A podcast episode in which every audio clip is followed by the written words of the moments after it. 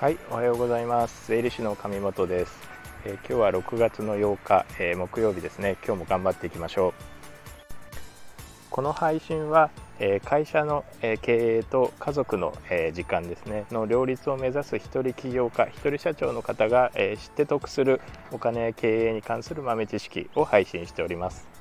え今日は第4回目、え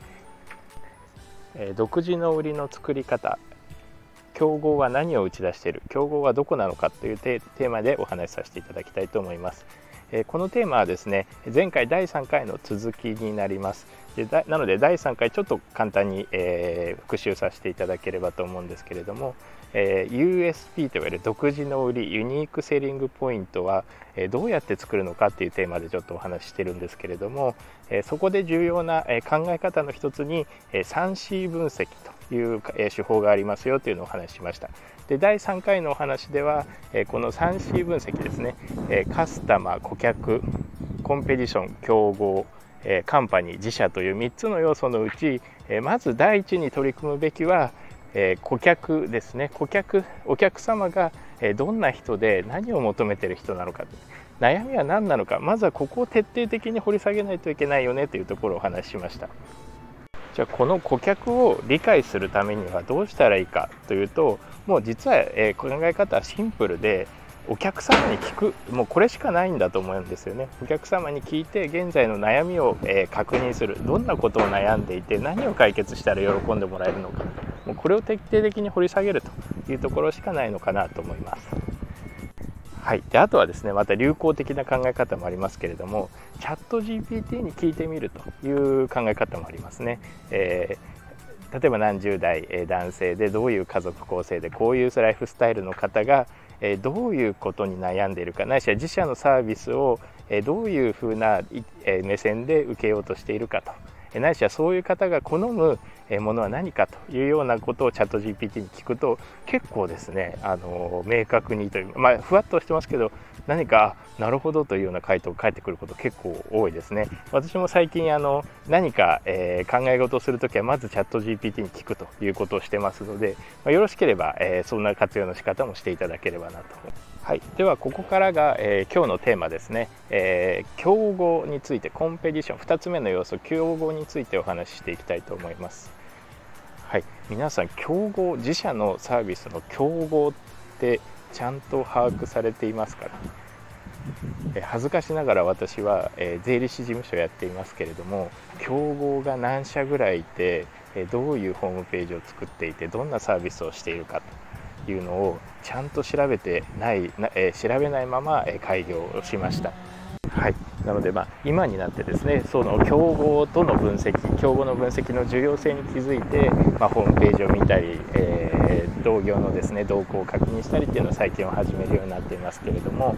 えー、まあ、私の税理士の、えーと、業界ではですね、200社、えー、競合のホームページを見たという方もいますし、え、まあ、有名なクリニックの先生なんかですと毎週ですね競合が打ち出している、まあ、プレスリリースであったりサービスの内容というのを必ず確認してじゃあ自社の動向をどうするのかっていうのをチェックしていると。いうようなお話があります。なのでまあそれだけ競合が、え、まず何を打ち出しているかっていうのを把握するっていうところはかなり重要かなと思います。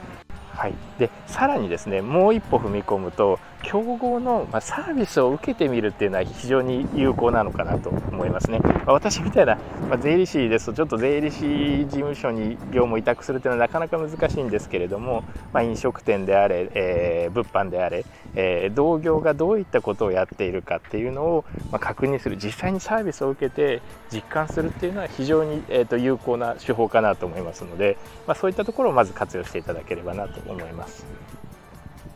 はい、でその上で、まあ、競合を分析した上でやらなきゃいけない。最後に、まあ、自社、えー、まあ、を分析していく、ま分析するといいますか自社で何を打ち出していくかということなんですけれどもまずはですねお客様の第一、えー、顧客の悩みを確認してどんな悩みがあるのか何を解決してほしいのかを把握しました。でその上で、えその悩みに対して競合がどのような打ち出し方をしているか。これをまず確認していくことで、え本当にサービスを求めているもので現在今世の中に、まあ明確に打ち出されていないものというのがある程度浮かび上がってくるのかなと思います。はい、なのでその上でですね自社で何を打ち出すのかというのは競合が打ち出していないものないしは競合が打ち出したくても打ち出せないような売りを作って出すという形、えー、ですね。なので USP というのは、えー、まず大前提として自社を起点にまず考えるのではなくてまず顧客ですね。お客様の悩みをまず把握直近の悩みを把握してその上で競合が打ち出した打ち出していないものないしは打ち出したくても打ち出せないようなテーマを、えー、どんどん深掘りしていく、えー、これであれば自社でできるというようなものを打ち出すという形になります。なので USP というのは、まあ、よく考え方として自社の中から見つけるようなイメージがありますけれどもそうではなくて作るものなんだと。顧客と、えー、競合を見てその中で自社が打ち出せるものを出していくと。いうような形なのかなと思います。はい。まあ、有名な例でいうとドミノピザなんかがよく例に上がりますけれどもドミノピザの USP 独自の売りご存知でしょうか？30分以内に届かなかったらただという USP 売り独自の売りですね。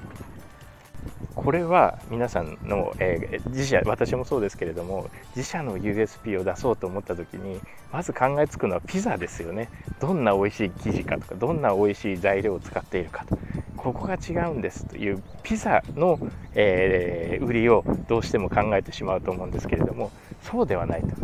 お客様はできるだけ注文してからなるべく早く来てほしいと。でそれを確約してほしいという悩みがあってそれを競合が打ち出していないのでこれを自社の強みにしてやっていきましょうというところで出されているのが30分以内に届かなかったら無料ですという USB ですね。はいなので皆様も、ままず自社を起点に考えるのではなくてお客様それから競合の、えー、分析をした上でこれだったら自社で出せるんじゃないかというようなものを決,、えー、決めてですね、まあ、そこをまず深掘りしていくそういう視点で深掘りしていく必要があるのかなというふうに思います。はい、でちょっと長くなってしまいましたので今回もここで一旦区切らせていただいて明日もちょっと USB 最後のテーマ、えー、ですねそこじゃあどうやって USB を切り出していくかというところをちょっと深掘りしていきたいと思います。はい、本日もお聴きいただきありがとうございました。